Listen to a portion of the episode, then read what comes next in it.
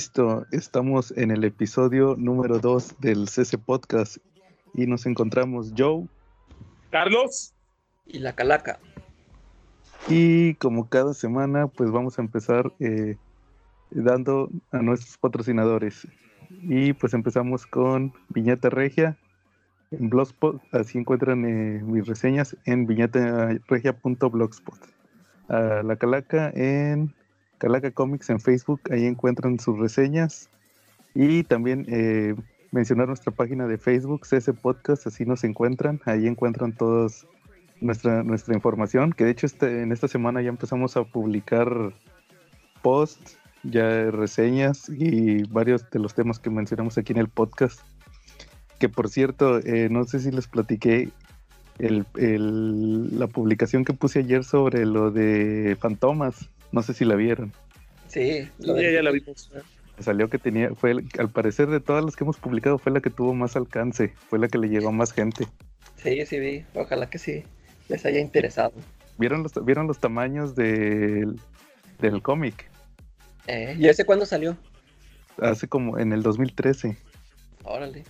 Y es, es lo que les platicaba la, el episodio pasado, lo de que lo sacaron cuando se murió el creador de, de Fantomas como al mes. No, es más, fueron como dos semanas. Oye, ¿cuánto costó? 15 pesos. 15 pesos. Ah.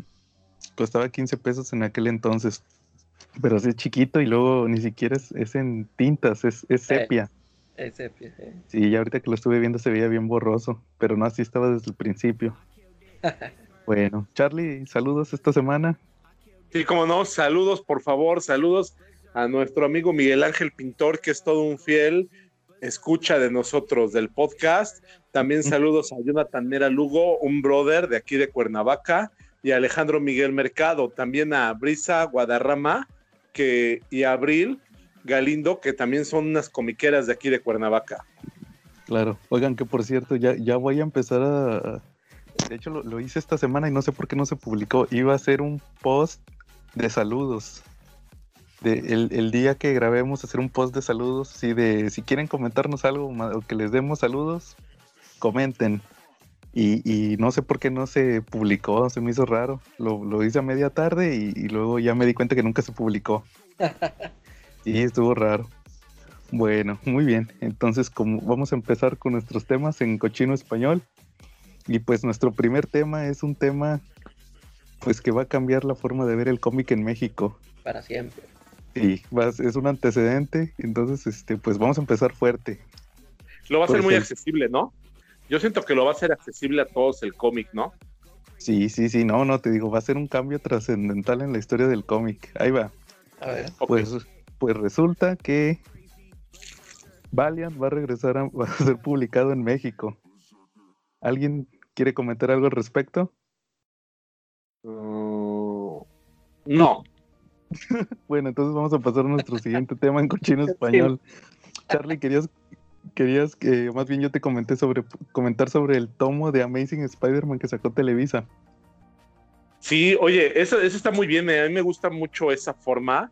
Digo, la verdad, yo he criticado a Televisa en todos los formatos que ha tenido, eh, por sus decisiones a nivel mercadotecnia siempre me han parecido las más cerradas. Hasta ahorita, ¿eh? La verdad, la de ahorita me pareció muy buena, ¿eh? Digo, Un cómic generalmente aquí en México, para los que no lo compran, tiene un precio de 45 pesos y son 24 páginas, ¿no? Sí, aunque bueno, los de DC son 48. Ajá. Los de DC Comics son 48. DC Porque se refiere a Superman y Batman, Por- Liga de la Justicia. Pero porque eran quincenales en Estados Unidos. Exacto. Igual Spider-Man. Pero, pero el chiste es que ya se supone que por eso retiraron las grapas. Saludos, David. Entonces ahora se supone que son puros, van a ser puros trades. Entonces, nomás para darle contexto a los que no sepan muy bien cómo estuvo el asunto, pues resulta que van a, más bien publicaron el primer recopilatorio de Spider-Man, de Amazing Spider-Man de Nick Spencer, que ya se habían publicado. Ah, bu- bueno, la- lo importante es que el tomo trae los 10 primeros números. Y eh, que es el, el que publicaron es el equivalente a los dos primeros trades que se publicaron en inglés. Entonces, pues lo curioso es que, pues eso, que, que en vez de publicar los dos trades, juntaron los dos en uno. Y esos dos, pues este, esos 10 números que están juntando, ya los acababan de publicar en grapa. Es más, publicaron el trade con los 10 los 10 números al mismo tiempo que publicaron el 9 y el 10 en grapa. Que era la O sea, última parte. A- Hasta ahí van ahorita, yo. Sí, van en el 10 de, de Spencer. Eh, Lo publicaron en seis números, en seis números, porque el primero, el primero y el último fueron sencillos. El, el 1 y el 10. Y pues el 2, 3, 4, 5, 6, 7, 8 y 9 los publicaron dobles. O sea, al final fueron seis números. ajá. Unos, dos sencillos y, y cuatro dobles. Entonces ahí se juntan los 10 números. Y pues ya sacaron el trade, pero en vez de sacar dos trades, sacaron nada más uno. ¿En qué precio lo tienen? ¿Tú tienes el dato? Sí, 130. Yo lo compré, fíjate que yo nomás había comprado el primer, el primer arco de Spencer, el que claro. no me gustó. Y pues tenía pendiente comprar las grapas en, en, en el Sanborns, o sea, nada más por pura desidia no las había comprado. Y, y luego pues sacaron, fue cuando anunciaron lo de los trades. Y luego dije, no, pues me espero al trade. Y pues salió este y dije, no, pues aquí aprovecho. Como que pues al final iba a pagar lo mismo. y, y, y, ah, y bueno, y sí, este, el precio es 139. Sí. O sea que estamos hablando que si trae los 10 primeros números, cada número nos costaría un aproximado de 13 pesos con 90 centavos. Así es. No, de hecho menos, porque también, fíjate, este se me, se me hace un dato bueno de dar. Aparte de los 10 números, trae el del Free Comic Book Day. Cuando el año pasado, cuando salió este cómic, eh, hicieron una historia que viene siendo como un número cero en el Free Comic Book Day y haz de cuenta que, pues como, como muchas de esas historias se me hacen así como eh, irrelevantes y nada, que esta sí es bien relevante. De hecho, cuando lo leí me sorprendí. Te queda caray, o sea, ¿a quién, cómo se les ocurrió sacarlo en un Free Comic Book Day si esto sí tiene que ver con la historia? Y pues de hecho por eso mismo los trades, los, cuando sacan en trades sí lo, sí lo incluyen. ¿Y va al inicio? ¿Es el, o sea, si es el número cero, si va al inicio de toda la historia? Sí, es cuando, cuando, de hecho la historia es que este eh, Peter y, y el hijo de Robert, de, de Robert Robinson, el de Robertson, el, el, El negro. Sí, Randy están- Robinson, el hijo del editor, ¿no? es Randy, ¿verdad? El hijo, sí, están buscando departamento. Es cuando están buscando el departamento, porque en el número uno, que es el que yo había leído, cuando Ya salió viven. en inglés, ya viven juntos con Boomerang. Y aquí es cuando, cuando están buscando el departamento. Y, En, y en es- el 1 ya viven juntos con en el Boomerang. un- sí, Ah, sí, Yo ni me acuerdo de eso. Yo sí, yo me acuerdo de haber leído el primero y no, no me acuerdo de eso. Sí, sí, ahí, ahí ya están viviendo juntos. Y en el, en el cero es cuando están buscando el departamento. Entonces este Spider-Man pelea con los seis siniestros, pero los de Boomerang. Que son así todos perdedores. Y los derrota. Y luego resulta que Boomerang, no sé qué, ahí aparece Kim Ping. Y no sé qué bronca trae ahí con, con, con Kim Ping. Y ahí lo... eh, pues ya se, da la fuga a Boomerang y luego ya regresa otra vez Peter, le habla a Randy, oye, ¿sabes qué? Ya, ya encontré departamento. Y, y van a verlo y ya estaba ahí Boomerang. Resulta que lo alquila. Le dice, ¿sabes qué? Es- Este está chido, pero vamos a tener que ser tres. Y ya encontré a alguien y era Boomerang. Entonces, haz de cuenta que, Sí, sí, sí, se me hizo bien relevante, porque de hecho en el arco, en el segundo trade, que vienen siendo el 6 y 7, es una historia de Boomerang con Peter, que la dibuja Ramos. Ajá. Y, Oye, y pero- mucho-. Yo- es que yo me acuerdo, el primer arco no fue donde sale el doble del hombre araña.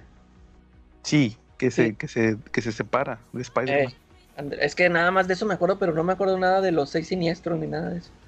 No, no, es que en el primer arco nada más, en, el- en lo que tú leíste nada más sale Boomerang. Eh, pero Es- fíjate, ni, ni lo. ¿Sale nada más como civil? ¿O si sale Sí, como.? sí, sale como civil nada más. Entonces ni supe que era él. Sí, era, era uno que, que es así, que es un nini, que Eh, vive con ellos. Es más, hasta ni me acuerdo el nombre de Boomerang, cómo se llama. Es, Entonces- es- supone que según su origen, Boomerang es australiano. No, pero creo que eso no lo están ni siquiera manejando aquí en No, este acá lo manejan como beisbolista. Sí, efectivamente.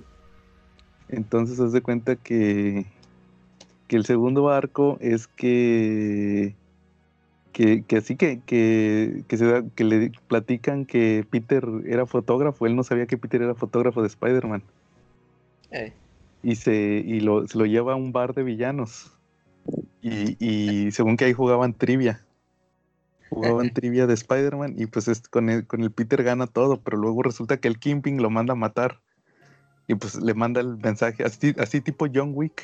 eh, ¿Se acuerdan que a John Wick le llegan, cuando mandan matar a John Wick, les llega el mensaje a todos? Así, igua- igualito, igualito, Igualito. que maten a Boomerang. Y, y- y este vato se, se asusta. Yo Y- creo que y- es relevante, ¿no? Hasta cierto punto es divertido y es recomendable porque maneja mucho el humor esta serie. Maneja, bueno, es chistosa desde el punto en que Boomerang y Spider-Man viven juntos, pero sin conocer sus identidades. Entonces, Así es. pues se pegan durante el día y en la noche llegan y ven la tele juntos, ¿no? Claro. Sí, ah, mira, nada más para hacer un paréntesis, aquí traigo ya la información de Boomerang. Él es, sí es australiano, pero criado en Estados Unidos. Y se llama Fred Myers. ahora, Ese es el nombre de Boomerang. De hecho, por eso siempre lo mencionan como Fred.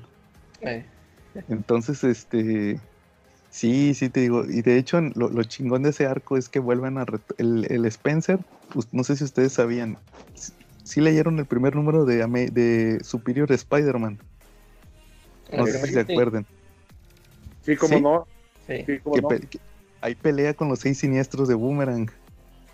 Que eran Boomerang, eh, Beetle, Beetle, Shocker, Ah, sí, sí. Speed Demon y un güey con una rueda. Y, ah, y el, y el cerebro viviente. Eh, Ya me acordé, ese era el- por eso eran seis. Pero luego, este, e- ese era el cómic de Slot, pero luego, este, en la etapa de Superior Spider-Man tenían otros títulos, y uno era Superior Foes. No sé si lo leyeron. Ese, y en ese ese- también- ¿ese de quién es? Lo escribía Spencer. Spencer. Eh, Sí. sí, es- fíjate que no lo leí, pero sí supe y, y me lo recomendaron. Pero no Y lo a mí leí. también. Yo creo que nomás ojeé algún número. Pero sí, lo escribía Spencer, entonces ahí él manejaba, manejaba esos personajes, los, los Eh. seis siniestros perdedores. Que porque, y de hecho en el, en el de Spider-Man, en este número de Spider-Man te lo dicen, que Fred, o sea, Boomerang registró el nombre, que ningún, ninguno de los seis siniestros había registrado el nombre, entonces ellos eran los originales, los oficiales. Sí. Entonces, es, por eso este, él tiene derecho a usar el nombre y ahorita Spencer lo vuelve a usar a los personajes, vuelven a salir todos, Eh. ahí está curioso. Igual este, lo que platicábamos el otro día, cuando usa este a, a, a Taskmaster y a, a Black Ant, que también los había usado en Capitán América y acá los vuelve a retomar. Eh, sí, sí, cierto. Así es. Bueno, entonces, ¿me decías Charlie? Como paréntesis, yo creo que también es importante recalcar, digo, habrá quien no le guste su arte y a quien no le guste. Igual y voy a ser la bestia de este grupo en este momento. Pero es importante que uno de los números es dibujado por Humberto Ramos. Y para todos los que nos escuchan que no han leído cómics o que no saben quién es Humberto Ramos, Humberto Ramos es un dibujante mexicano que pues ha tenido el honor de dibujar Spider-Man. Nada más. De, de hecho, no, no, no es un número, son cinco. Exacto. Del, del 6 al 10 los dibuja él. Entonces, pues a todos los que les gustó ver el arte de fantomas o ver algo dibujado aquí en México, les va a encantar. Es un, es un chavo mexicano y pues ya independientemente alguien que llegue a ese nivel, pues merece que por lo menos le den la oportunidad de ver sus dibujos. Sí, que lo, que lo critiquen. Que lo critican mucho. David pedía, David pedía peleas. ¿Ustedes qué opinan? ¿Les gusta Humberto Ramos? A mí sí. Pues, fíjate que a mí de repente sí me gusta. Fíjate que a mí, yo lo conocí cuando dibujó Spectacular Spider-Man. Eh. Y ahí sí se me hacía bien feo su, su arte. También hizo uno que se llama Revelations. Eh, sí, bueno. Ahí les ponía, les ponía unas caras bien raras, parecían gente gente, gente así como, como con retraso mental, algo así, sus caras. Fíjate que en Revelation se supone que quiso demostrar que sabía dibujar. Ya es que usó varias técnicas acá diferentes de textura y la mano. Ah, yo no. Ajá. A mí sí me este, a mí sí me gusta, no soy, no soy fan fan ah, de que ando juego, pero sí, o sea, no me molesta a mí su dibujo. Sí, claro. Por ejemplo, creo que cuando empezó dibujando en DC, ahí es cuando sí se me hacía más este más feillillo su dibujo. Pero se me hacía acá interesantona porque pues eso, que no hay anda ahí dibujando. Claro, sí, de, de, hecho, este su esa de cuando empezó haciendo el Spider-Man eh, está diferente el estilo a como lo tiene ahorita. Sí, bien diferente. Como que ha ido evolucionando. De hecho, desde de cuando agarró Amazing, también al principio dibujaba bien, bien diferente a como cuando acabó. Eh, y, pues sí, de, de, hecho, a mí no me, a mí su arte en lo, en lo personal yo creo que así le queda a Spider-Man, nada más, nada más lo que me molesta son sus chicas. Me acuerdo que la Mary Jane le ponía una cara así porque parecía transexual. Nada más, a mí las, si las mujeres cuando hace, por ejemplo, sketches o, o que hace commissions, Ahí sí me fijo como que ahí sí les echa ganas, ahí sí se me Sí, sí, ándale. Sí, pero, cuando... Es como que no. Cuando las tiene que poner en diferentes poses o así en, eh. en, secuencias, ahí sí. De repente las caras se le hacen bien feas. Yo siento, yo siento, que de repente Ramos me recuerda un poquito a Eric Larsen. Me recuerda un poquito al dibujo de Eric Larsen de los noventas de Spider-Man. Me gusta, la verdad con todo y esas reminiscencias del Larsen. Muy bien, entonces, este, ya ves, David, no hubo pelea. A, todos nos gustó, no hubo nadie que dijera que... debería de venir un día David, ¿no? Para que él iniciara la pelea. Así como, ahora sí que aquí sí podemos decir, a la rueda, rueda de San Miguel. no, bueno, ahora sí pelea. A ver, otro tema el, esta semana salió la imagen de que va a salir el, eh, la película animada de Superman Red Son. Entonces yo decía, o más bien tú decías que, que, que, por el arte podía fracasar. Sí, bueno, a mí es lo que no me gusta de las últimas animaciones que han hecho, de, que lo... Bueno, e, esta no se ve así como que lo quieran hacer del estilo de New 52. Que son tú dices... Ajá. Tú dices el estilo que manejan. Eh. Sí, no, no, no. Cuando son esos, no, ese estilo bien raro que manejan, como estandarizado, lo manejan en las películas en las que son del universo principal. Eh. Como dices tú, las de New 52, por decirle de un nombre. Pero este es un Ellsworth, entonces esa la van a manejar con una animación diferente. Eso sí siempre lo hacen. Cuando es Ellsworth, manejan otro estilo, como con la de Gotham by Gaslight, no sé si la viste. No la he visto, es que como tampoco he leído el cómic, sí. mejor me quiero esperar a leer el cómic. lo, hubiera, guardado para el tema de hoy. no, pero ese sí es muy mainstream. No, haz de cuenta que cuando son películas así de otro, que no son del universo principal, por lo mismo, por lo mismo no quieren usar el mismo estilo, o sea, usan un estilo diferente. En Gotham by Gaslight, la de, la de, ¿cómo se llamó la última? La de, por ejemplo, Killing Joke. Oye, es que eh, al, principio querían imitar el, arte original, ¿sí te acuerdas? Cuando hicieron esta de eh, eh, Super Batman, ¿cómo se llama? Ah, tú dices la de McGuinness. Ándale, esa. Sí que hicieron hacerlo casi igual. Ahí sí se parecían, sí estaba muy chido, sí le quedaba mucho el arte. Y luego también la de la de Superman All Star, también como que le quisieron ahí intentar así darle el, el feeling ahí del Quietly. y yo me acuerdo que primeritas como que así sí estaban este, queriéndolos eh, igualar y ya después cuando me empezaron a meterlos así como New 52, ya, ya no me gustó. A, a mí la que, se- la que tiene el peor arte de todas las películas se me hace la de Flashpoint. Ah, Porque era y- como- pero era y, pues, es casi la misma, ¿no? De todas las que uno utilizó últimamente. Como que es el Sí, mismo. pero- Pero era como un protoarte. Sí, Era como un protoarte y estaba bien feo. Ya La, que- la ya- Mujer Maravilla se ve bien fea, ¿no? No, pero yo digo la. Eh, eh, cuenta que si- los primeros 20 minutos, que es una parte inventada, que es una parte inventada donde pelean con, con unos villanos de Flash en el museo de Flash. Ah, sí, sí, sí. Ahí se me hace, pero feo el arte, sí. Y es como un prototipo de lo que querían manejar. Ya, ya se hace cuenta que la película en realidad es como para que al final de la película, cuando pasa lo de Flashpoint, ya ahora sí les presentamos los modelos que vamos a usar de ahora en adelante. Ya es la adelante. eh. Sí, pero al principio que son como prototipos o versiones anteriores, sí se ve, pero feo.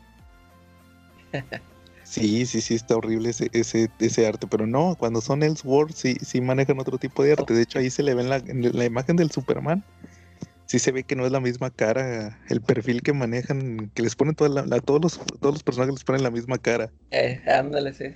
sí, acá no, sí, sí se ve diferente, sí se ve que, pues yo, yo creo que sí puede estar buena, sí. O sea, obviamente no van a, que es lo que yo decía, no van a respetar la historia.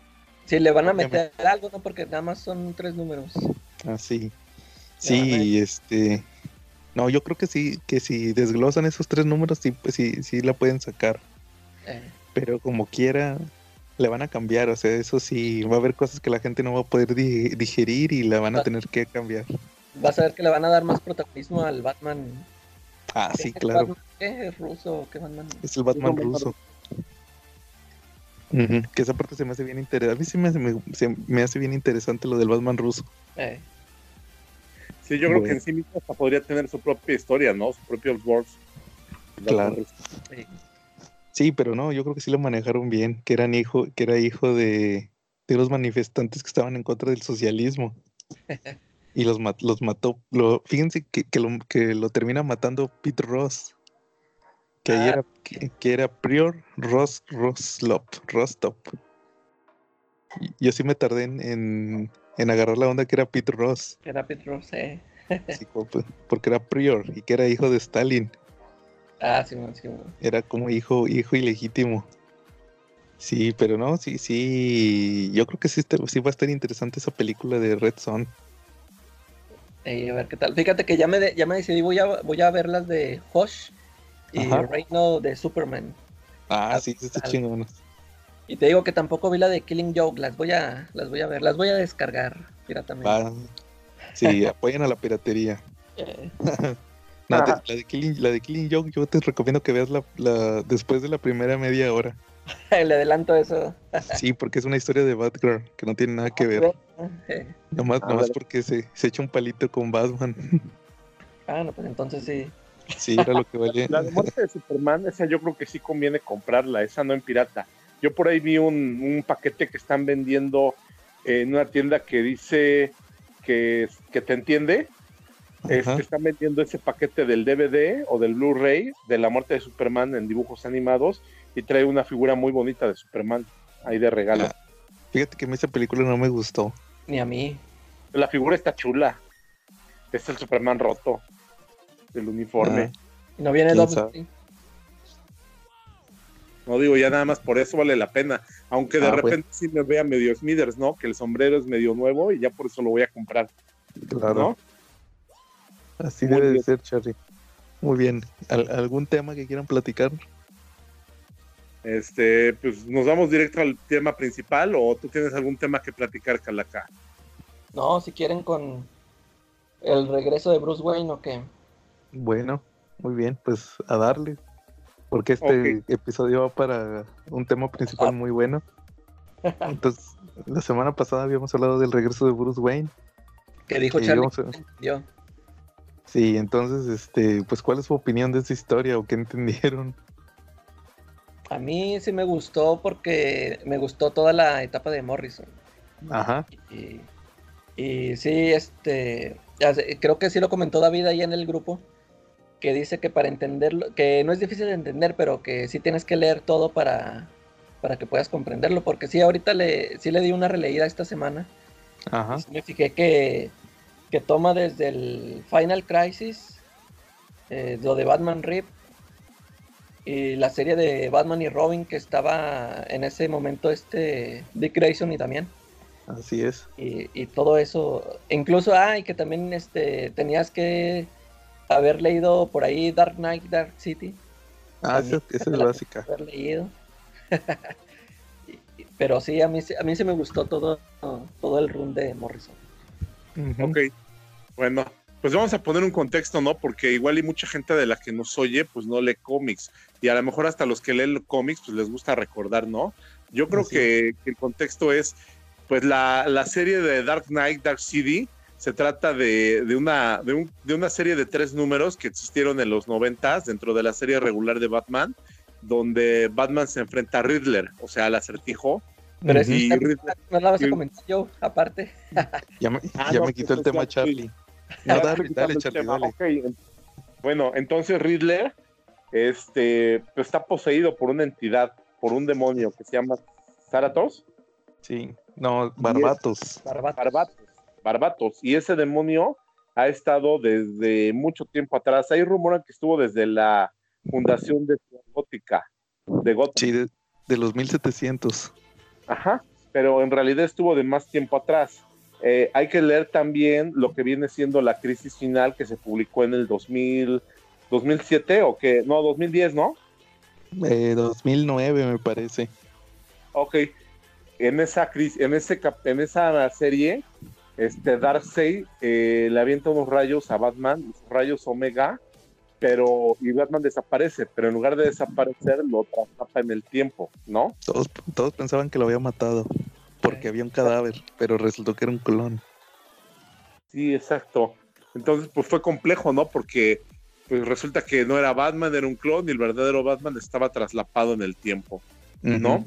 Eso, eso de repente así como que lo hace un complejo. Luego a, lo largo de la serie yo entendí que vemos a Batman tratar de llegar por sus propios medios hasta el siglo XXI, pero por otro lado vemos a los superhéroes, a Superman, este, encabezando, tratando de, de detener un poquito a Batman antes de que llegue el siglo XXI, porque algo puede pasar si llega el siglo XXI, por ¿no? Sí, mira, por ejemplo, yo me hay otro otro contexto. En esa eh, en esa serie se trata de que Darkseid le lanzó los rayos Omega y lo mandó al pasado. Entonces Batman puede brincar entre épocas. Entonces ahí lo vemos como cavernícola, como en la época de de los peregrinos, como pirata, como vaquero y en la época Noir. Pero el chiste es que no puede llegar a Ciudad Gótica en el presente porque supuestamente puede... eh, eh, es como una bomba. Que supuestamente que eso fue lo que hizo Darkseid, que lo cargó con energía. con energía. A ver, también- lo, lo que no me quedó muy claro es cómo brincaba, porque sí entendí que el- se supone que cada vez que brincaba se cargaba más de, de esa energía. Y ya cuando llegara ahí al, al presente, ya era cuando iba a venir bien sobrecargado. Pero no entendí si Darkseid lo, lo hacía brincar o Ba- Batman solo, porque brincaba con, el, con los eclipses, ¿no? Sí, Cada vez que había un eclipse. pero yo- yo creo que creo que era efe- efecto de los rayos, ¿no? Sí. Pero Porque, porque también mencionaban que decía, este, Darkseid, este, lo, te trampeó, o sea, él sabía que tú ibas a hacer todo lo posible por regresar a tu, a tu tiempo y ahí es cuando te ibas a fregar a todo el, todo el planeta, pero así como si te daban a entender que Batman era el que estaba brinque y brinque. Que también otro, otro detalle importante es que ahí Morrison amarra el origen de su villano, de su villano de Batman, que es el Doctor Hort. Eh, Porque, por ejemplo, hay- eh, los, que no, los que no hayan leído la etapa de Morrison, él pone un villano que se llama el Doctor Hort. Que hace cuenta que ese personaje decía que él era Thomas Wayne. así es. Y pues todos se iban con la finta que era Thomas Wayne el papá. El y no, resulta. Al final, ahí en esa serie resulta que es Thomas Wayne, pero un, un Wayne del pasado. Que era ocultista. que Sí, te dan a vuelve a la enten- inmortalidad. que te dan a entender que él estuvo en esa ceremonia, la de la de Dark Knight, Dark, Dark City, Así es.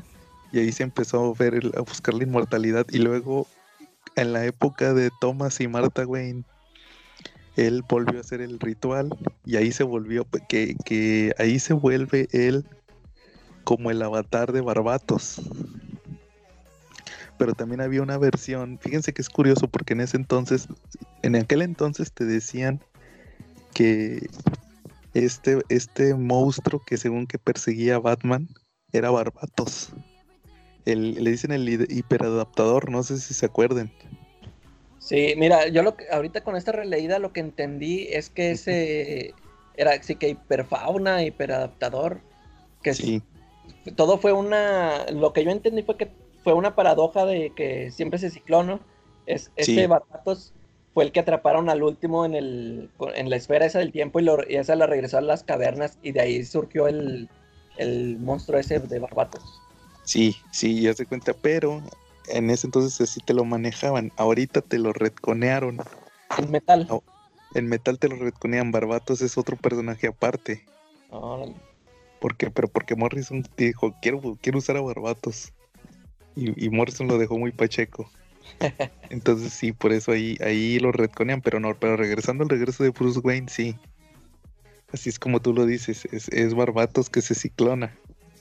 Oigan, ¿y si vieron quién hace cameo en el primer capítulo cuando están en los cavernícolas? Vandal- Digo, a Vandal- ver si- Vandal efectivamente, Savage. Vandal Savage. Sale un cavernícola que es el jefe salvaje, aquí lo llaman. Y al final, después de una pelea con la gente de, Batman, que primero son los venados y luego se vuelven murciélagos, este, lo expulsan al jefe salvaje y sale directamente a encontrar la inmortalidad, ¿no? Después de Pues él salió desde Final Crisis, el- desde el primer número. Sí, exacto. De hecho, de- también en ese primer número sale el, el cavernícola, el que se muere, el viejito, Eh, que es Antro. Antro es, es un personaje. Yo lo conocí en la crisis en Tierras Infinitas, que era un cavernícola, o sea, era un cómic de cavernícolas que publicaba DC y se llamaba Antro. Entonces ahí se le aparece, se le aparece Metrón, el de los nuevos dioses. que les lleva el fuego, ¿ah? Sí, y luego al final vuelve a salir, que es cuando ya está en la cueva. Eh, Y, y ahí muere, y luego ya cuando empieza el regreso de Bruce Wayne, ya Bruce les dice al hijo, al hijo y al nieto, les dice, no, pues ya el, el old man, o sea, Antro, ya, ya se murió. Y sí, sí, sí, ahí sale Vandal Savage. Muy bien. ¿Qué más quieren comentar del regreso de Bruce Wayne? A mí lo que me gustó también es de que al, al final lo que les dice, lo que trata de explicar Morrison, ya, ya ves que mu- muchos se quejan de la etapa de Morrison de que ya lo estaba poniendo como invencible o casi un dios a Batman. Pero yo al final de la historia Morrison te dice que Batman pudo salir de esta porque siempre, siempre tuvo ayuda, que siempre nunca lo hizo solo. Que él dice Ah. que cómo, logró este, vencer a Batman al- a la maldad. Es porque nunca estuvo solo, siempre tuvo ayuda de... Ya ves que al final lo- la Liga de la Justicia le, le hace el par. Ajá. Ya eso es lo que se me hizo chido. Sí, no, pues al, al- al final es una historia bien bizarra. Yo también la volví a releer, la, la volví a releer. Y los primeros números, pues sí, no, no son muy complejos. Por ejemplo, ese de los cavernícolas. Igual el de los puritanos, el de los piratas. El de los piratas sí está un poco complejo. Luego el de los vaqueros. Y el de. El de cuando Oye, el, con- el de los vaqueros, qué feo dibujo, ¿eh? Todo, todos se Ah, me hicieron sí. bien chidos y ese está re... Ah, no sé, qué bueno que me recordaste de eso. A mí el que no me gusta es el de los puritanos, el de los, este, el de la época de las brujas. Eh, que es Fra- Fraser Irving. Oye, ahí conocí a ese fíjate que- artista. A mí no me molesta, pero Sí. a mí me molesta más el de Jonah Hex.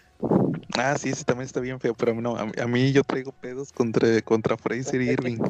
Eh, y es que él también dibujó un arco en la de Batman y Robin. Y ahí también dibujó, eh, pues, que por No, y- cierto, a mí lo que me molestó fue que ese arco lo iba a dibujar Frank Whiteley, pero pues ya ves, el huevón no, sí, no, no pudo hacerlo. Fíjate que yo casi no, casi no he visto arte de Fraser Irving, nada más ese de, del regreso de Bruce Wayne Eh, y un arco que tuvo en X-Men, en X-Men de Bendis.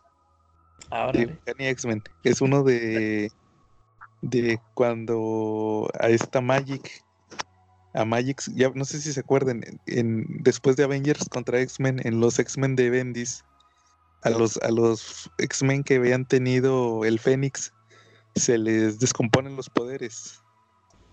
Entonces, es- eh, de hecho, por eso Cyclops cambia el, cambia el visor por el de la X. Ah, ok. Entonces, este. A, a Magic, Magic, eh, que había tenido el Fénix, era la única que no se le descomponía los poderes. O eso ella creía.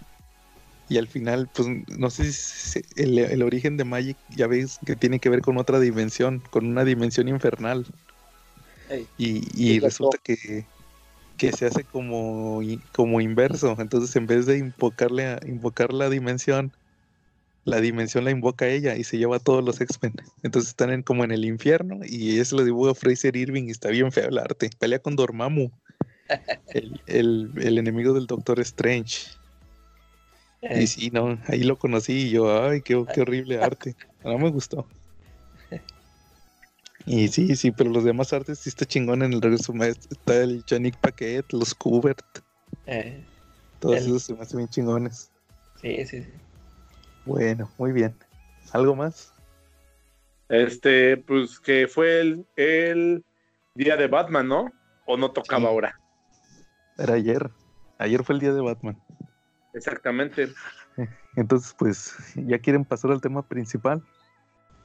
Eh, yo digo que sí. ¿Tú qué dices, Calaca? van a ser, van a ser varios números. Vamos, Así es, pues sí, sí nos vamos a entretener. eh, Pues para el tema principal decidimos recomendar historias de Batman que no fueran tan conocidas, pero que estuvieran chingonas. Entonces, pues por eso mismo vamos a estar recomendando varias historias. ¿A quién, quién quiere empezar? Este, a mí me gustó mucho la de Batman contra Depredador.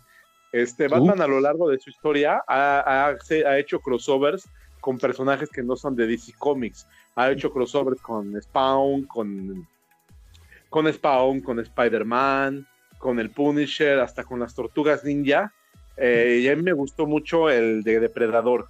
Está dibujado por Hubert también. Y, y escrito por, por este, ¿Yo? el dibujante de Watchmen, ¿cómo se llama? Ay, se me fue, Dave este, David Gibbons. David Gibbons, sí. Exacto. Este, y ganó un Eisner, mejor entintador, creo. era Exacto. de Q, Era un. Kubert, era un. Un- uno entintó y el otro dibujó. Sí. Entonces, Pues- este, es una historia donde Batman es, hace lo mejor que hace, que es ser Batman. Eh, y es muy entretenida, es muy ligera, la puedes leer, aunque no hayas tomado un cómic en tu vida, la puedes leer y la vas a disfrutar. Es muy cinematográfica. Esa claro, es la palabra que la describe. Es una, es una, es una, es un cómic que no tienes que haber leído nada absolutamente de Batman. Necesitas, ah, aunque solamente es, es más, ni siquiera necesitas conocer a Batman. Te vas a enamorar del personaje, te lo explican perfectamente bien, te explican a los depredadores y te explican muy bien sus motivaciones. mira, ¿no? yo creo que yo creo que es más con que conozcas lo básico de Batman Ajá. y que hayas visto las películas de Depredador, por lo menos las, las primeras dos, o con que hayas visto la primera. No, yo creo que sí la dos son más importante. Yo creo que es más pegada a la 2, ¿verdad? Que a la 1. Sí, de hecho me han tocado leer críticas que decían que ese cómic es Depredador 2 con Batman en vez del policía. Sí, porque en la película 2 de Depredador están en la ciudad y en esta pelean en Ciudad Gótica. Sí.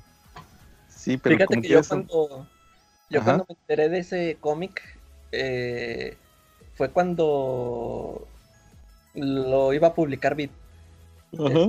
Eh, creo que había anunciado en los de Nightfall. Creo que en esas ediciones lo, lo estaban anunciando.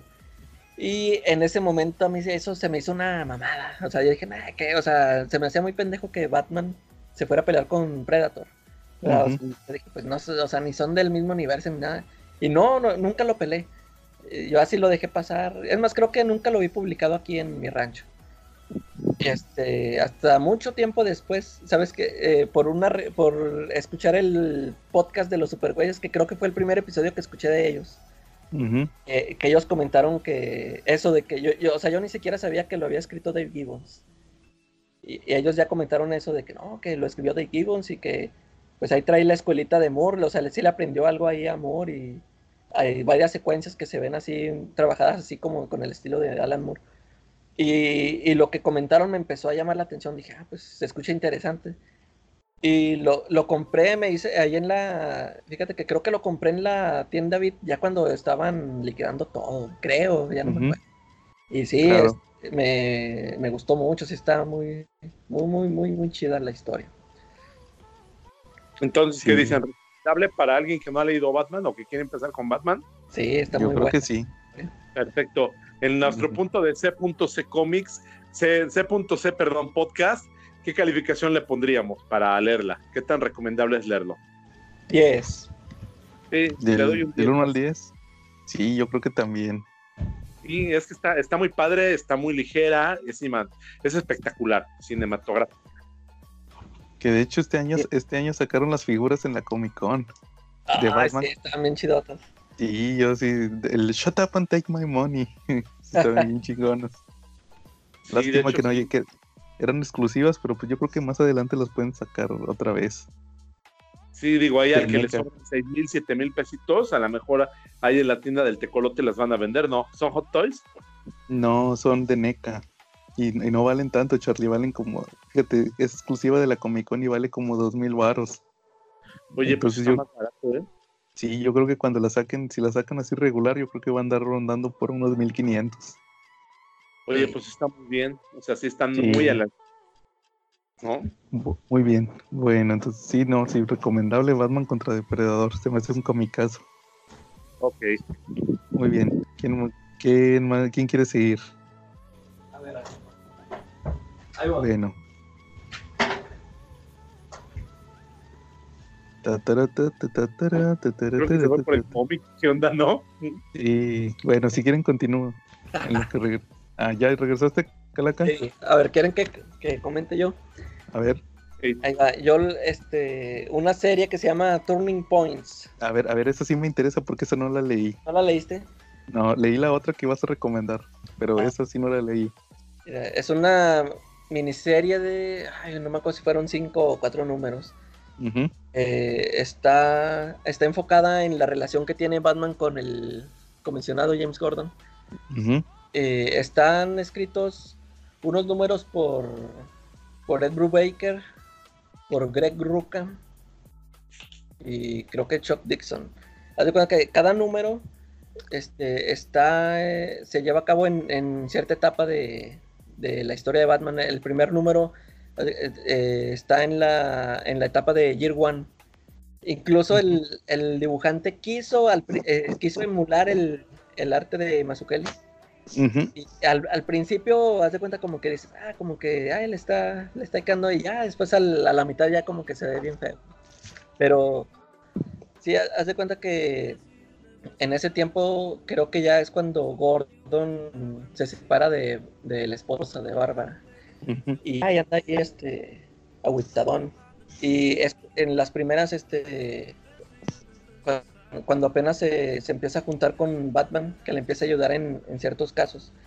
Eh, si, la serie en eso se enfoca en la, la relación que tienen en, varios puntos, digo, esa es del, primero en la del año 1 y luego en la del el siguiente número es cuando el, comisionado Gordon se entera que Batman trae de, al sidekick, a Robin, la primera Ajá. vez que, que lo ve, de que dice, oh, pues este está poniendo en peligro a un niño y, y todo esto. Y, y luego la tercera...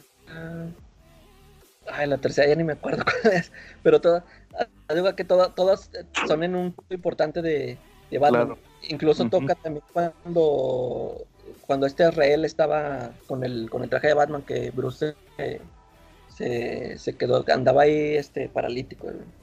Ajá. Y Sí, claro. está interesante este, to- todo, o sea, cómo en ciertas etapas, cómo, cómo se llevaban en ese tiempo Gordon y, y Batman. Incluso en esos, esos primeros números, eh, yo pienso que esos le gustarían a, ¿cómo se llama? El Nacho Huacras.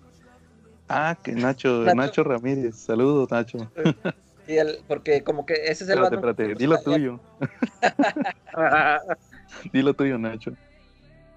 Sí, y, y al final, fíjate, o sea, cada, eh, son números au- autoconclusivos.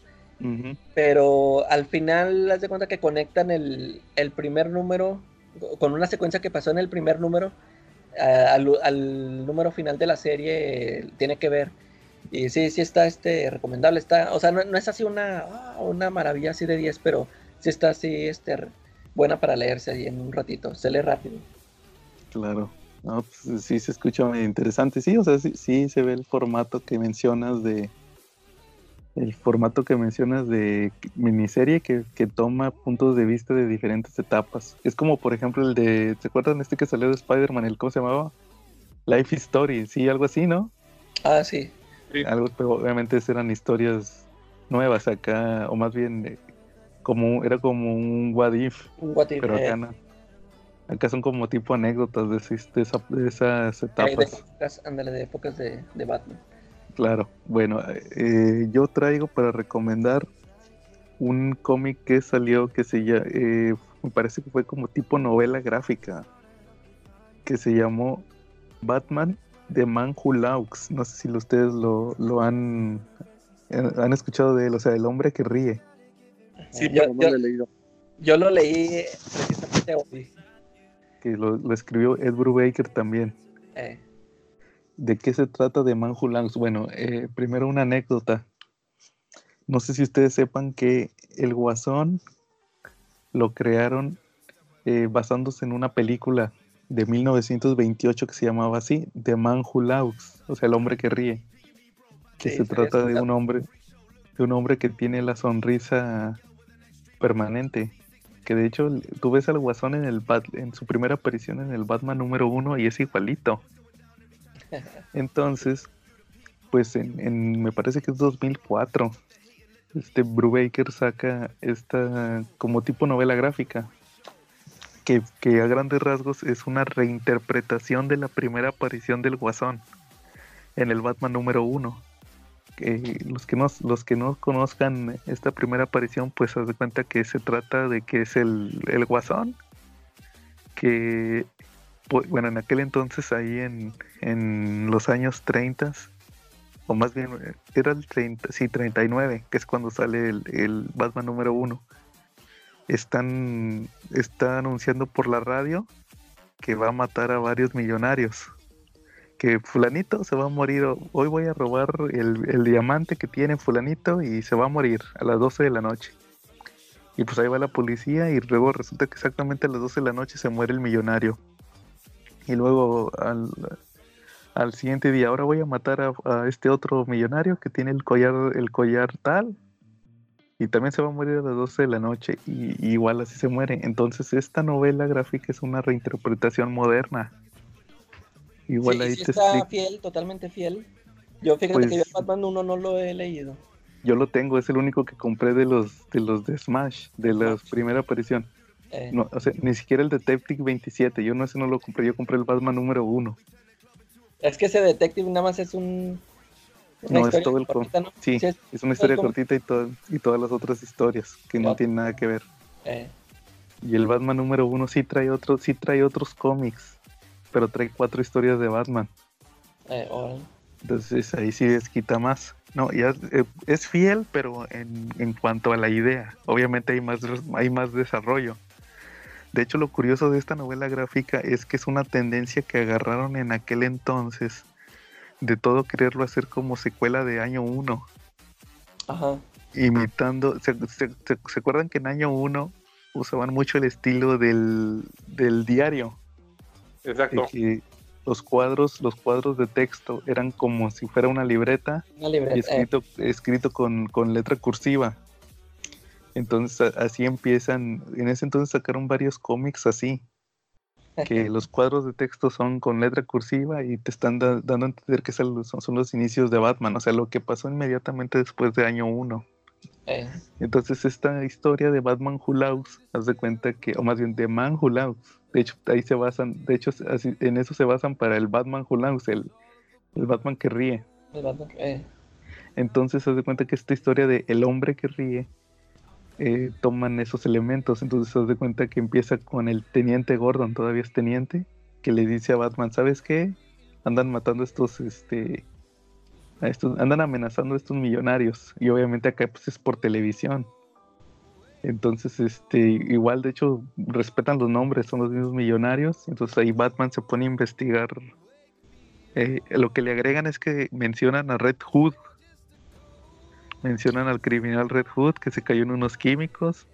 Eso, eso te iba a preguntar que si eso salía también en el Batman 1. Eh, eso ya se lo metió Alan Moore de que tal vez Joker es Red Hood. No, mira, fíjate, aprovechando para platicar de Red Hood, eso es la primera aparición de Red Hood, creo que fue en los años 50. Eh. Que sale que Batman, va a la, escuela de policía y les dice en el Detective Comics 27 tampoco es Red Hood, son anda nada más contra otros gangsters. Sí, sí, sí, no, no. Red, Red Hood salió en los 90, perdón, en los 50 creo. Eh. En un, en un cómic donde Batman va a la escuela de policía y les da una, así bien cincuentero, va a una escuela y les da clase a unos, niños, a unos, perdón, a unos chavos, eh. cadetes y les dice, a ver, eh, ustedes van a ser detectives, entonces ayúdenme a resolver este caso que es imposible. Y según ya les platica todo lo de Red Hood, y al final dice, no, miren, lo que pasa es que nadie lo pudo resolver, Red Hood es en realidad el guasón. Ahí es cuando, cuando te enlazan el origen. Que fue por los 50? Sí, fue en los 50. Entonces haz de cuenta que al final Aquí sí te manejan, nomás te lo mencionan, que Red Hood fue un criminal que Batman persiguió, persiguió en, en, la planta de químicos, pero que nunca lo encontraron, que se cayeron los químicos y nunca lo encontraron. Eh. Y luego va, me parece que es Gordon, a la planta de químicos por otra cosa, o, siguiendo el caso, y ve que los trabajadores están todos, tienen como vitiligo entonces, pero un vitiligo blanco. Entonces les dice, oiga, ¿y por qué tiene esas manchas? Y ahí les dicen, ah, no, es que me salpicaron los químicos. Y, luego resulta que ese mismo trabajador le dice, no, debería de ver a fulanito. Él metió la mano en los químicos. Y los vellos, los vellos del brazo se le hicieron verdes. Entonces ahí te dan a entender que pues el que se haya caído, si, si te caes en los químicos, se te hace el pelo verde. Eh. Entonces como que ahí te dan la, te tratan de enlazar, obviamente pues tú ya lo sabes, que en realidad Red Hood es el guasón. Entonces eh, prácticamente de eso se trata de Manhu Longs, es una reinterpretación de esa primera aparición. Ok. ¿Alguna otra? Este, yo creo que esta conectaría a Killing Joke, ¿no? ¿No quieres platicar de ella? De Killing Joke. Ajá, ¿no te gustaría platicar? Pero, pero que son, van a ser historias. ¿no? Historias no tan conocidas, Charlie. Ok. yo creo que todo el mundo lo ha leído. Para los que no han leído cómics. A ver. Este, pues no, pues tú no, o, yo, me toca a mí por decirlo. Sí, sí, sí, dale, Charlie. Ok, bueno, pues Killing Joke este, retoma mucho la idea de Red Hood y ahí ponen al Joker eh, no lo ponen como alguien que quería ser criminal, sino más bien ahí lo trágico es que es alguien que es víctima de las circunstancias, ¿no? Él tiene, él tiene una familia, eh, bueno, va a tener una familia, tiene una esposa y va a tener un niño, ¿no? Si no me equivoco. Eh, pero por circunstancias de la vida, pues la verdad pues, le va mal, ¿eh? No gana, pero, pero, pero para ni pagar la renta. Entonces, pues decide entrar a la vida criminal por esa, pero antes de entrar por esa situación, pero antes de entrar a la vida criminal pasa un accidente en su casa y pues muere su esposa y aún así pues es forzado por los criminales con los que estaba asociado a hacer el robo en la, en la planta de químicos. Y finalmente ahí te manejan un poco como que Red Hood no era una mente criminal, sino que ya había habido varios Red Hoods antes y que en realidad era el elemento prescindible de esa banda criminal. Sí, lo, que hacían estos criminales era que al, al, más prescindible, vamos a usar esa palabra que, usaste, prescindible, le ponían el casco de Red Hood para que todos pensaran que, que era uno solo. Y, en y lo hacían pasar como el líder, cuando en realidad era el prescindible para que todos lo persiguieran a él. Exacto. Y así lo persigue Batman. Y Batman incluso en algún momento piensa que está persiguiendo a un criminal verdadero y resulta que estaba persiguiendo a un hombre aterrado, ¿no? Sí, es una historia, es. una historia bastante trágica, ¿no? Al final del día yo creo que, que te puedes sentir un poco identificado con el Joker, ¿no? Cuando las circunstancias son adversas. Claro, pero de hecho el, chiste de Killing Joke es que al final, ahora sí, lo que te cambia todo es que al final, que al final te dice que, que a veces recuerda su pasado de una forma, porque todo te lo presenta como que es el pasado del guasón. Exacto. Y al final te dicen que a veces lo recuerda de una forma y a veces lo recuerda de otra forma. Entonces al final te, casi Alan Moore te está diciendo, todo esto que te acabo de contar es mentira. Ajá, toma eso. Sí. Pero es, una de las versiones más aceptadas del origen del Guasón. Eh. Que de hecho tiene película animada. Si no se animan a leer, yo les recomiendo que lean mejor el cómic. Sí, porque la verdad no es ni difícil de conseguir ahorita. No, claro que no. De hecho, hace, unos años salió la, en 45 pesos. Ah, con la portada de Harley Quinn, ¿no? Sí, yo lo tengo. Yo, tenía la versión de Beat y luego salió la versión de Televisa en hardcover. Eh. Y luego, pero ese yo no lo compré. Y luego salió el Clean Joke Noir, que es este en blanco y negro. Y luego salió la versión de de Harley Quinn, que es este, nomás la portada cambia, pero es Killing Joke, pero es el recoloreado. Ajá. Y, ese pues salió en 45 pesos, o sea, ese sí estaba bien accesible. Por de hecho yo lo compré porque nunca había visto el recoloreado. Ahora. Más por eso lo compré. Bueno. Este, ahí les, ahí les va otra recomendación que el Batman 430, que se llama Deseo Fatal, Fatal Wish. ¿De qué se trata este, este número? Pues fíjense que se trata de que está Batman eh, investigando, haz cuenta que está un edificio y eh, se sube un oficinista y el oficinista se sube al techo como si nada y de repente saca un rifle de francotirador y se pone a matar gente en la calle. Entonces llega Batman y, Gordon le dice, ¿sabes qué? Pues el, francotirador está arriba, entonces necesitamos que alguien suba, entonces pues Batman se ofrece. Pero lo curioso es que Gordon le dice, oye, ¿no te va a ayudar Robin? Y Batman se pone, se queda callado y se pone bien mal. ¿Por qué? ¿Por qué es importante este Batman 430. Porque es el primer número de Batman después de, Muerte en la Familia. Ah, Gordo, ni siquiera sabía que se había muerto Robin. Entonces Batman por nomás le dice, no, no me va a ayudar Robin. Y se sube, se sube al techo y pelea con el francotirador. El francotirador le tira balazos a, través de la puerta y le grita, desearía que todos estuvieran muertos. Y eso desencadena un, un recuerdo en Batman, que es lo curioso de, esta historia, por eso se llama Deseo Fatal, ahí les va.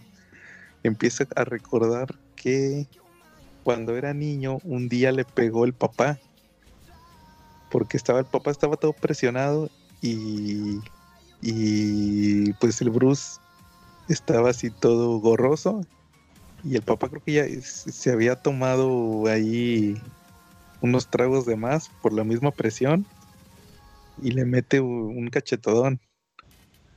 Y el Bruce se enoja tanto ni, siendo niño que le grita de la, la clásica, desearía que estuvieran muertos.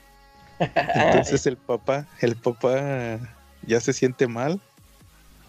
se siente mal por haberlo golpeado y le dicen, oh, qué hijo, perdóname y no sé qué, jamás va a volver a pasar y se reconcilian.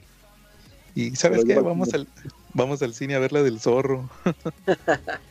y sabes que ese día les matan a los jefes.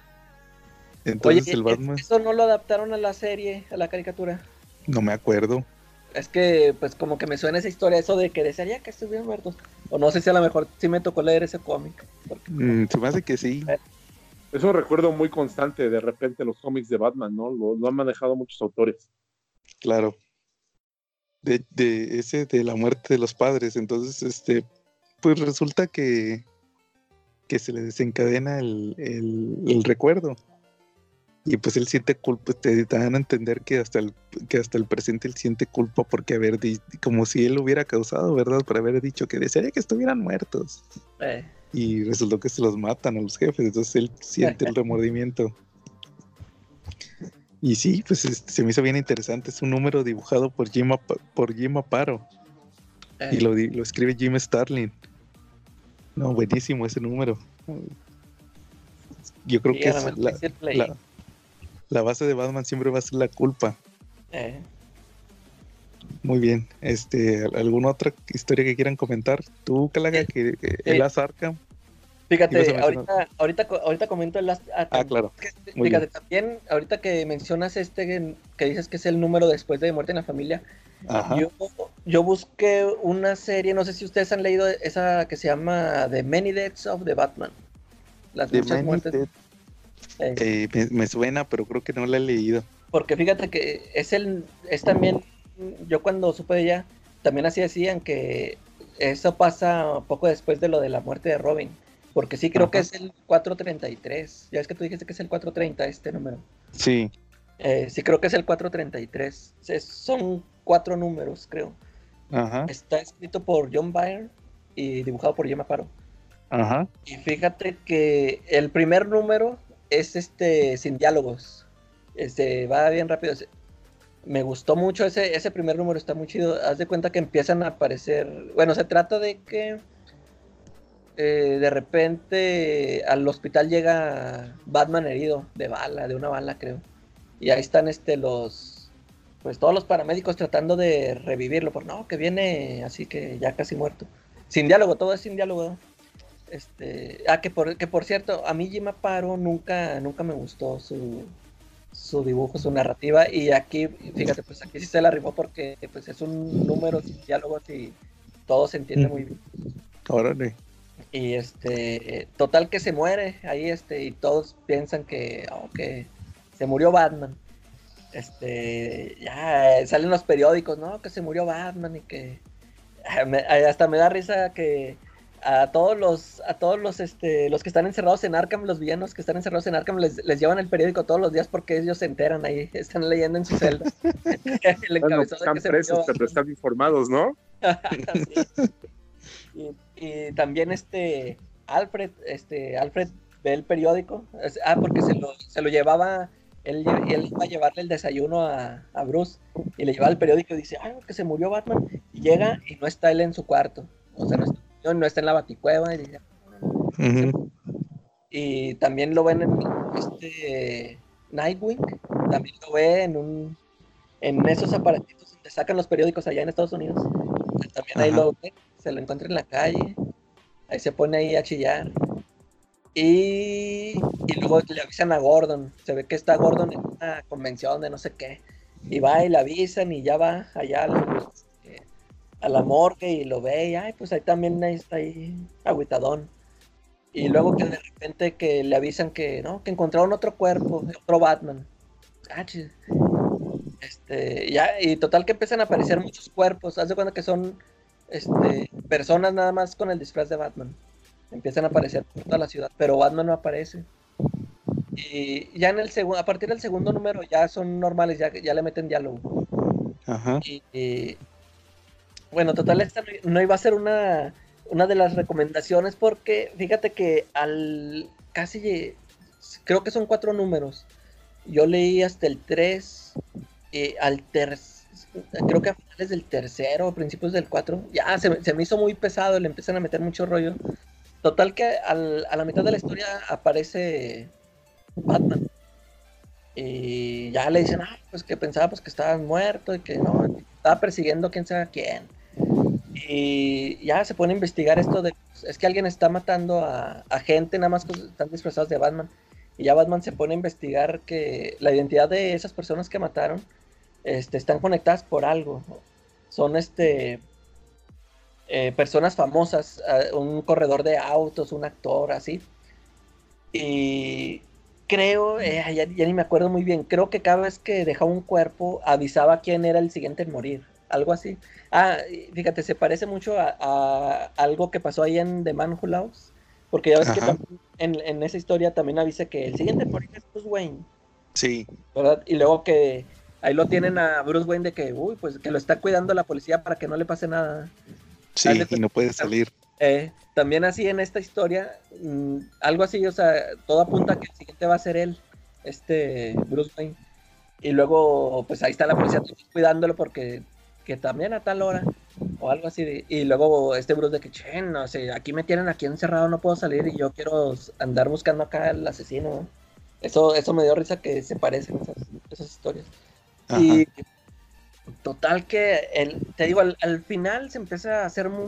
Ah, porque al, este, Bruce empieza a decir, este, estas personas que han estado apareciendo con el traje de Batman, este, están conectadas por una cosa, dice, porque Batman, Batman no hubiera existido sin esas personas. Ta, ta, ta, tan. Y ya, el- fíjate, el, el último número no lo leí. se, se me hizo así muy pesado y nada más, nada más lo scrollé y este al final se ve que es un o sea no, no me enteré que por qué los andaba matando ni nada pero es una persona no es un supervillano es un ladroncillo no sé qué no sé qué rollo traería pero me fijé que como que al final está muy apresurado porque te digo o sea como que empezaron a meter mucho rollo y me fijé que la, o sea, la última página se acaba así de, de sopetón, así de que ya Batman agarró al, al que andaba ahí de asesino y ya, así de repente ya nomás llega Gordon y ya, aquí, aquí está comisionado y fin. Y dije, uh, ¿qué onda? O sea, como que se le iba a acabar el cómic y ya dos cuadros Ándale, antes. sí, pues, y ya. que- acabe, ¿no? Mírenlo, sí. Pero fíjate, sí se, sí se veía interesante, los primeros números se me hacían muy interesantes, y, pero como que se empezó a ir por otro lado y ya, te digo, ya ni lo terminé. A ver si lo termino para saber qué, es, qué, era, qué era lo que traía el asesino. pero Ok. es otra re- antirecomendación. Al rato les, ahorita les paso la otra, la que sí, la que sí es recomendación. ¿Tú, Charlie? ¿Otra recomendación de Batman Ajá. o una antirecomendación? como, como sea, o una... Yo ahorita traigo otra antirecomendación. Mira, si les gusta, ayer, ayer, fíjate que curiosamente, creo que el día sábado también fue el cumpleaños de Stephen King, ¿no? Cumplió Ajá. 72 años. Este, muy ad hoc en el tema del terror, eh, yo les recomendaría Batman Gótico.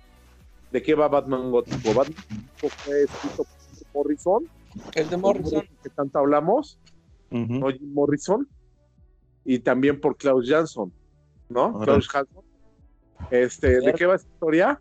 Este, va de, desde la niñez de, de Bruce Wayne. Él, después de que sus padres murieron, estuvo en un internado, y él recuerda, tiene reminiscencias de cuando estaba niño, en donde él le daba mucho miedo al director de ese internado.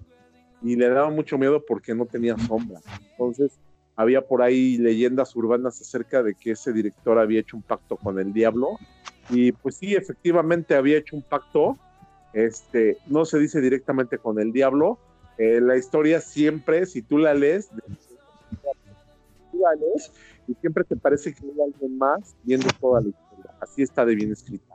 Eh, parece que hay otra, hay, hay alguien más leyendo la historia junto contigo y pues siempre al final sí es el diablo. Resulta que Thor hizo por ahí un, un ritual el cual transfirió su alma a una cuerda, ¿no? Y la cuerda la escondió para que el diablo nunca pudiera tomar posesión de su alma. Y entonces, pues él vivía escondido de, vivía escondiendo, vivía escondiendo el avatar donde estaba su alma.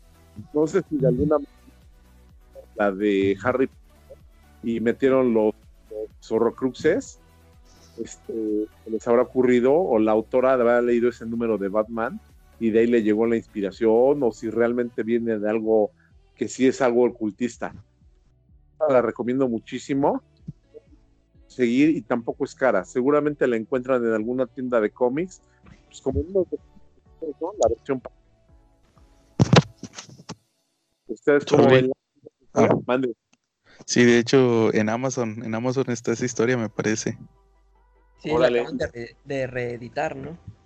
¿Qué Sí, pareció? eh, ¿Qué les pareció? yo no lo he leído. Ni yo, No la pero se, se- Se la se- recomiendo se muchísimo. sea que Morrison siempre le anda metiendo ahí al diablo, ¿eh? Sí.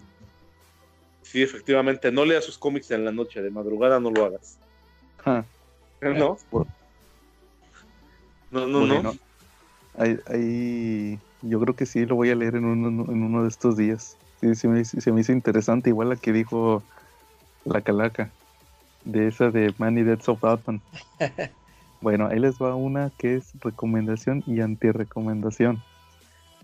A ver, El de The Untold Legend of the Batman, que salió hace poco en español también. Lo acaban de editar en México hace unos meses. Ah, sí, sí.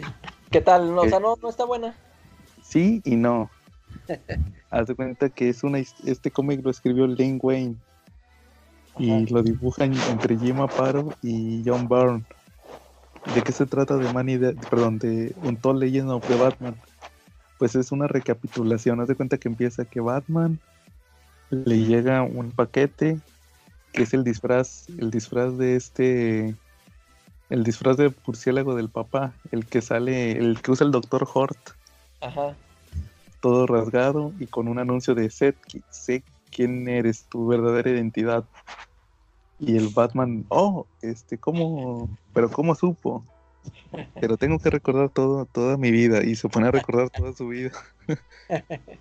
y es- eh, lo importante es que este cómic lo escribieron en 1980.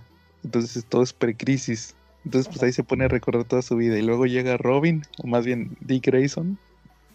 Y ojo, me acuerdo de mi amigo Dick Grayson. Y, y cómo te tomé de, pupilo. Y ahí te pasan todo el origen de Robin. Y luego igual hasta Alfred. Te ponen el origen de Alfred, que era el origen precrisis cuando Alfred no crió a Batman. Sino de que ya lo contrataron después. Y que a Bruce lo, a Bruce lo crió la mamá de Joe Chill. Era la, la- a la ama de llaves del, del tío. A- Ok. Ahí a Bruce, No ahí a. Bruce. Sí, así ahí a, ahí- a Bruce lo, lo cría el tío. Y lo cría la señora Chil, sí, era la señora Chilton, Eh, que es, que es una especie de tía Harriet. ajá. Entonces se da cuenta que al fin está chida la historia, pero es en realidad puro. Vamos a vamos a refrescarles a los fans los orígenes. Todo lo que ha pasado. eh. Sí, y, y el final está bien chafa porque al final el, ay, le, le explotan el batimóvil y todo eso. Y al final resulta que el- la persona que quería matar a Bruce Wayne era Batman. Resultó que te explican al principio que acababa de, de pelear con no sé qué villano y había habido una explosión y que la explosión le había causado una contusión. No, no me acuerdo ok. y resulta que, que, que se le genera una como segunda personalidad de que era pura culpa. Su Y, Renar. era- y cuando, cuando estaba como sonámbulo, él, él escribía todo, hacía todo lo de... Él se mandó el traje. Si él se mandó el traje desgarrado, él se explotó el batimóvil. Y al final este... Al final ya se descubre eso y ya pelea con su, con su segunda personalidad así mentalmente y ya Se, golpea ayuda- así como en Fight Club. yo creo que sí. Sí, más o menos. le ayuda este le ayuda a este Dick Grayson y ahí ya supuestamente se le quita lo que era sí está, está, está chido pero también tiene se me hace una fregadera eso ese final Pudo haber Mm. hecho el final, que fue todo un sueño, ¿no? También muy bien ¿Al- alguna otra A ver, ahí les va ahora sí la de The Arkham. Last Arkham. ¿Tú sí la Ajá. leíste, no, Charlie? Es de Alan Grant, creo. Sí, ¿no? Y publicada en los noventas, pues en la revista, como lanzamiento de la revista Shadow of the Bat, Ándale. el 4, este, con portadas de Brian Steel Priest, si no me equivoco. fíjense que yo no la había leído y la leí ayer y se me hizo buenísima Está buena. Fíjate que yo la leí, la publicó Vid. Creo Mm. que fue, creo que esos fueron los primeros números que ya publicó Vid en tamaño cómic, este, normal. Ya es que siempre los publicaba en cómics chiquitos. Ajá. Y a media carta ya lo publicó en tamaño cómic americano. Creo que esa fue- creo que así empezó, ¿no, Charlie? Y de hecho, así empezó Vic también con esas, con ese hizo el cambio. Ajá, ese lo, lo comp- esos los compró un amigo, fíjate, este, compraba el, el número uno y venía gratis el número dos. Y, y fíjate que por mucho tiempo yo solo leí esos dos números, o sea, yo me había quedado así con la duda de que, ah, ¿qué pasó? y hasta, pues hasta que lo puede leer en pirata. Ok. La, la conclusión. Es la ¿De qué va la historia, historia? así va, la historia es de que el que es el nieto del, del Arkham original, Es un descendiente, que es Jeremías Arkham.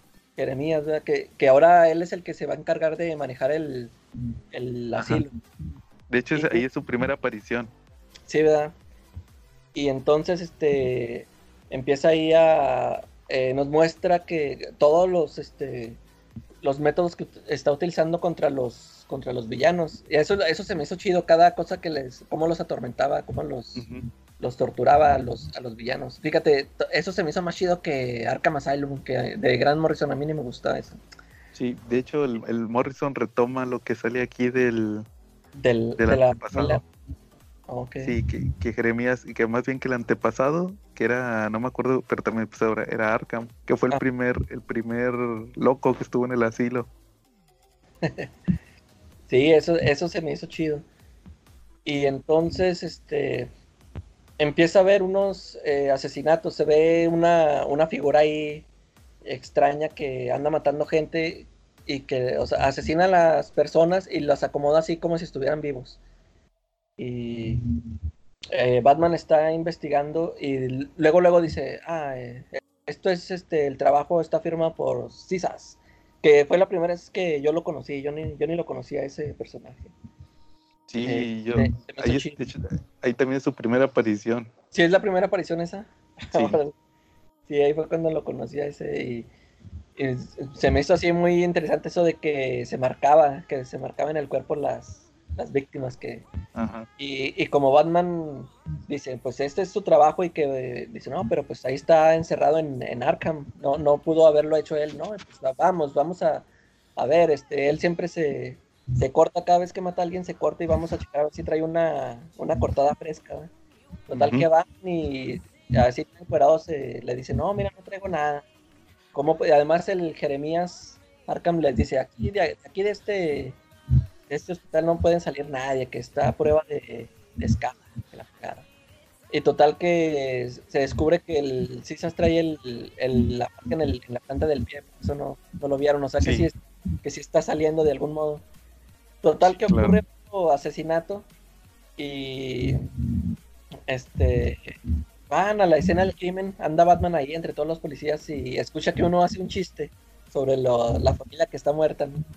Y Batman se así como loco y se le, se le echa encima al policía y pues parece ser que lo mata. No, que lo mató y que no sé qué. Y, y ahí Gordon creo que le da un cachazo ahí de, de a Batman. pues que metan al hospital, ya, ese también ya se volvió loco. Ya está Batman allá encerrado en, en Arkham. Ahí lo tiene Jeremías también ahí con sus métodos. Y que dice, no, que, los, los internos ahí que lo quieren desenmascarar, pero le dice, no, no, no, él solito me va a decir quién es cuando ya esté curado. Fíjate, y te digo, yo nada más leí los primeros dos números cuando me los prestó mi amigo, que creo que el segundo número es cuando va Nightwing por él, el- o en eso se queda, no creo que se queda en eso, en que va Nightwing a rescatar. Y creo que en eso se queda, y yo ahí me quedé, o sea, por mucho tiempo nunca supe qué fue lo que pasaba, yo así de que "Ah, nunca supe qué pasó con esta historia. Ya después este, eh, la leí y ya supe que, que onda, no sé si quieran dar spoilers. A ver, Sí, sí, adelante. Míralos, dalos. To- Total que ya, o sea, se, des- se descubre, creo que luego, luego en el número 3, que todo fue un plan de Batman y Gordon de, de hacerse pasar por loco para estar ahí este, investigando qué es, lo que pasa, siempre se está jugando para hacer esos homicidios y si este Jeremías también está ahí involu- involucrado. Y total, sí, hay, este, hay mucha gente ahí este, entrometida Cisas creo que hizo un, un negocio con el que construyó el, el asilo y, y al final este, ahí se dan un, un tirillo ahí en las, en las alcantarillas porque descubrió el, el pasadizo secreto por el que salía. Pero sí, sí, me pareció así muy, muy chida esa. Y luego el, el dibujo de... es Norm Rayford, ¿verdad? Sí, es él. Hizo muy chida, está muy chido ahí en esa, en esa etapa. Así es, él es, él, él es el que hace esa historia. Así es, a ver, ustedes. Él murió, ¿sí murió hace también? tiempo, ¿no? Murió hace ¿Eh? poco, relativamente, ese, ese dibujante, ¿no? Sí es. Sí, Primero le dio una como embolia sí, Sí, hace unos años. ándale, sí. Que, Sí. que de hecho empezaron a editar los trades de Batman de No. Ahí están en Amazon. Sí. Yo creo que fue de los dibujantes más definitivos de Batman, ¿no? ¿Ustedes qué opinan de eso? Sí, claro. Sí, me gusta mucho su, su estilo. Muy dinámico, ¿no? Sí, to- de de hecho todos los que estuvieron en la etapa de todos los autores que hicieron Nightfall. Ahí Claro. eh, esos todos eran equipazos, que Jim Starling con Jim Aparo, este Alan Grant con Nom- con Hombre y Fogel, ahí hay varios. Sí. Sí, oigan, y, y a propósito, me gustaban mucho. Tengo una super noticia, Joe. No sé si ya te enteraste. A Seguramente una parte ya te enteraste que van a editar y este martes sale a la venta Nightfall. ver, el preludio a Nightfall. Efectivamente. y van a publicar por primera vez en México La venganza de Bane. Sí, que ya hay que en nuestra página de Facebook pueden ver mi reseña que hice hace unos meses sobre ese tomo. Yo compré ese tomo en cochino inglés. Claro. y sí, trae Ah, lo no, el- poquito.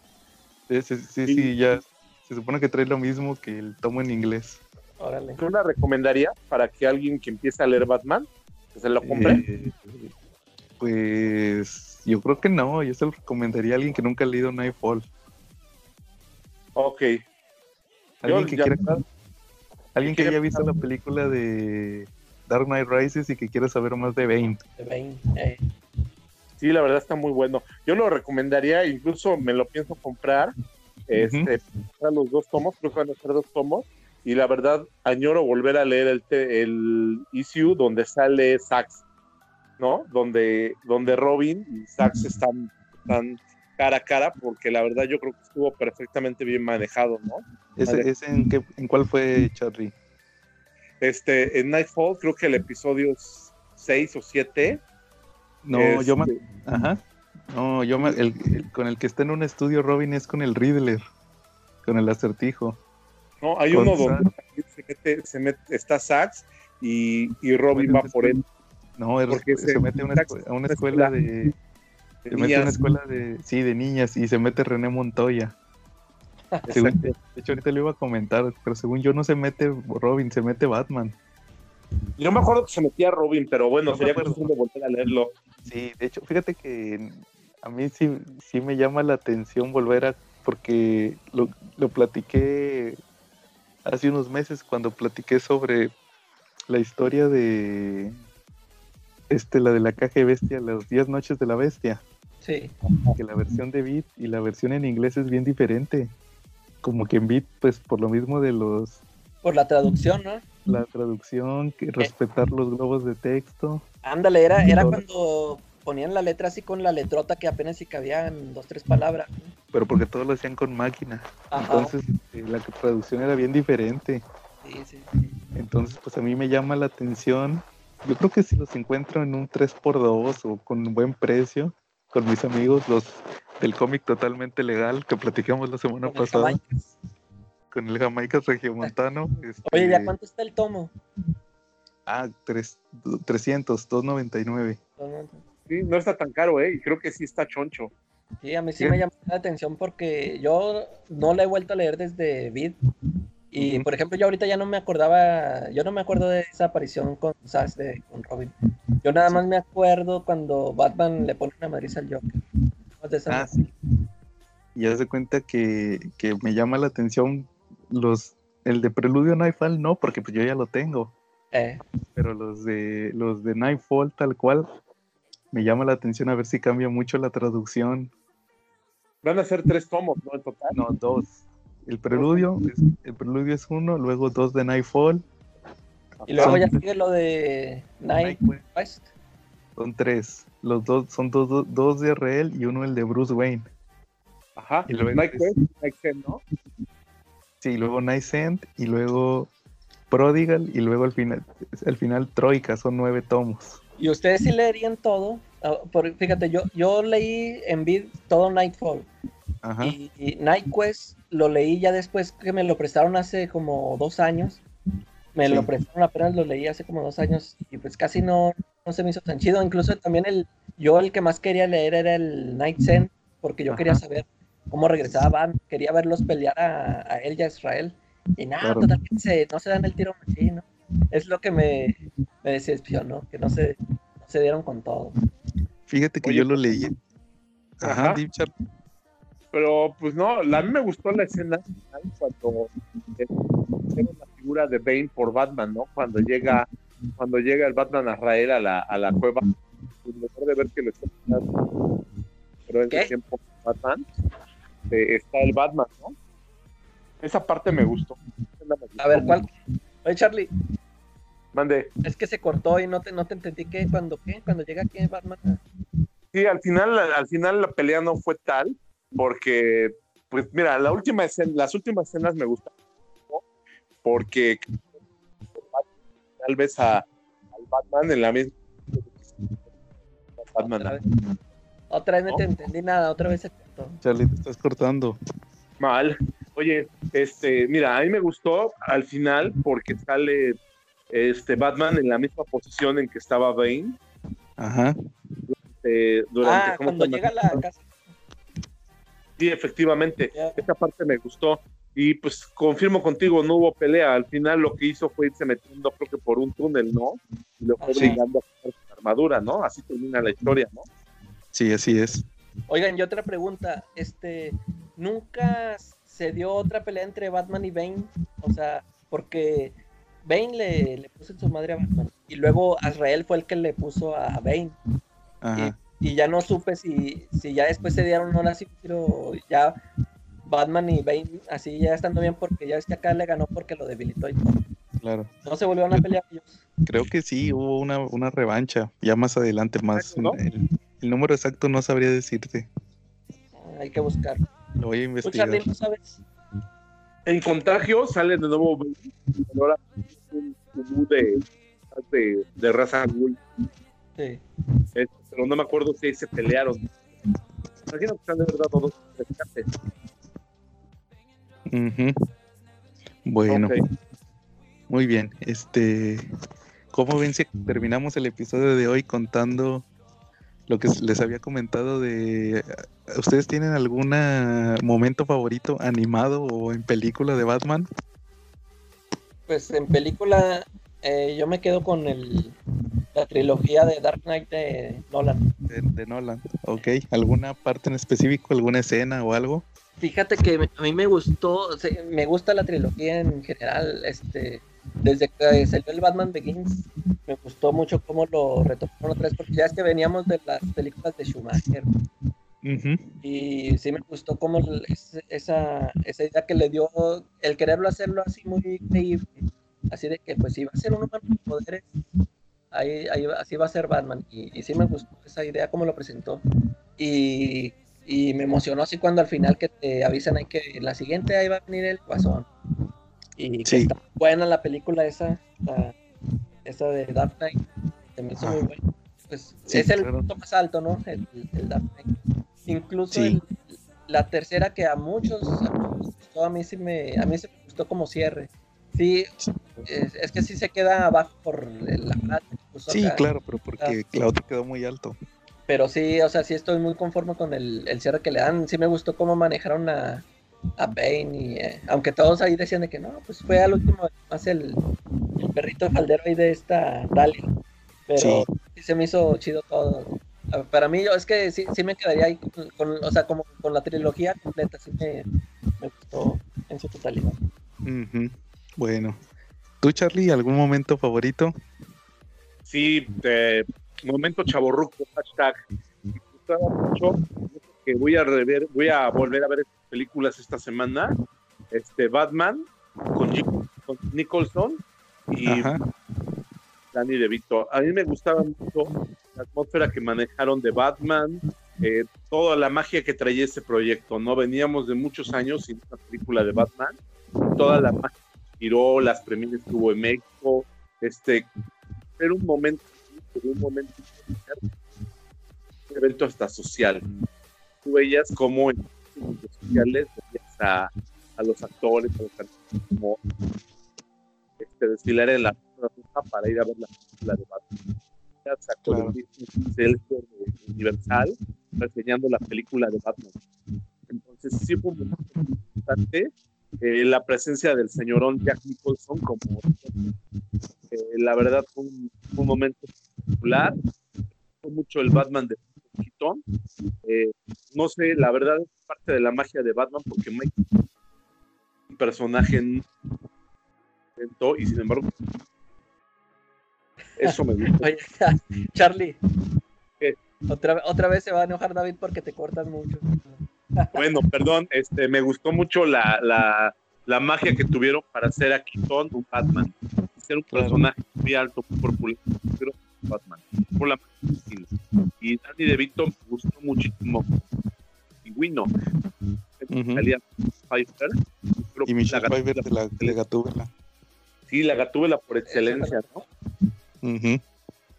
Este, esos son mis dos momentos favoritos. Las películas que me gustan también me gustan mucho, pero yo me enamoré de Siento, las vi estaba muy niño.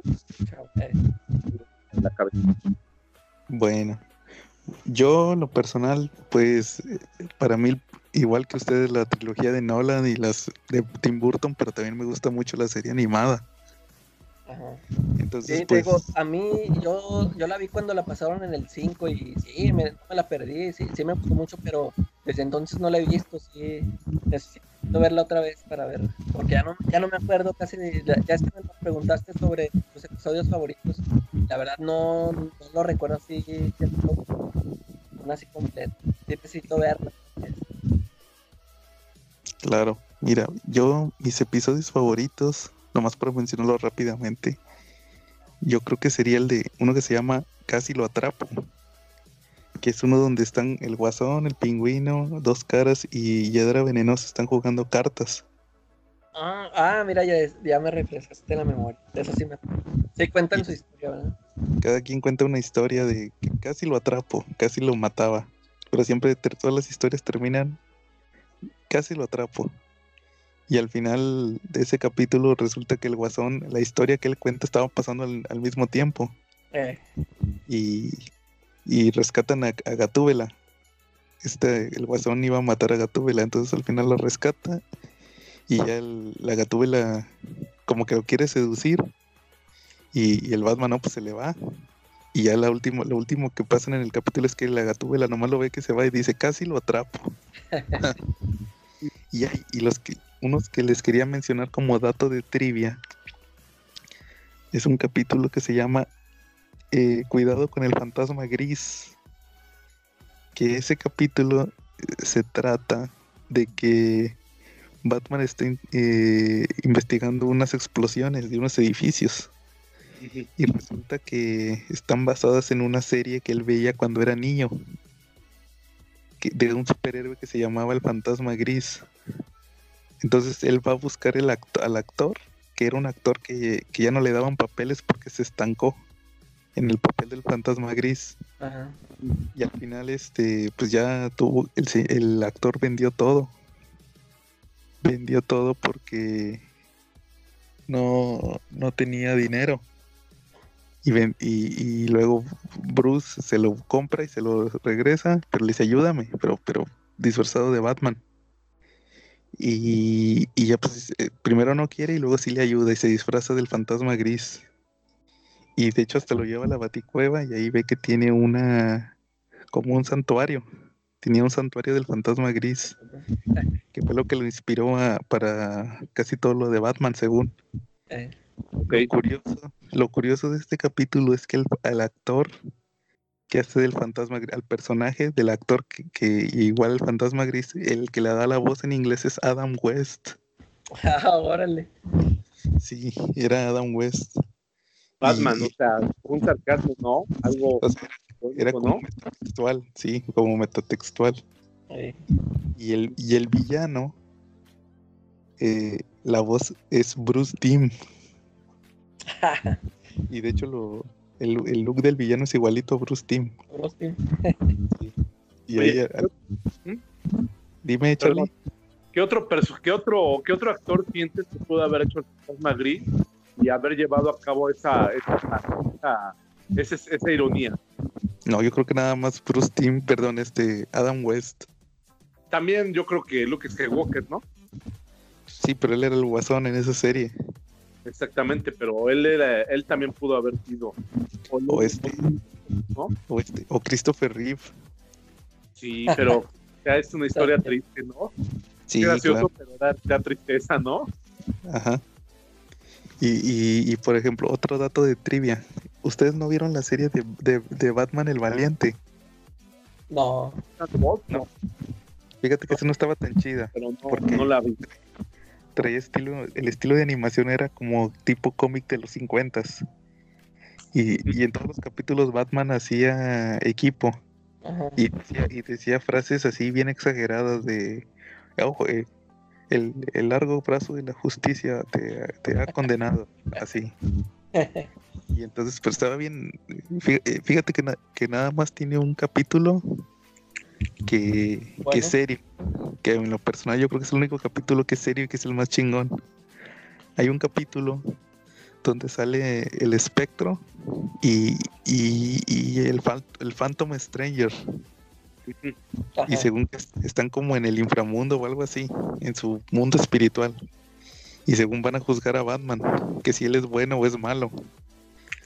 Y lo curioso es que la voz, la- los que hacen las voces del Phantom Stranger y de el espectro es Adam West y el otro es Kevin Conroy, que era el de la serie animada. Ah, ya, sí. Entonces, este, eh, juzgan a Batman por sus acciones. Y ese capítulo es como, como un origen, te pasan el origen, la versión de ese origen.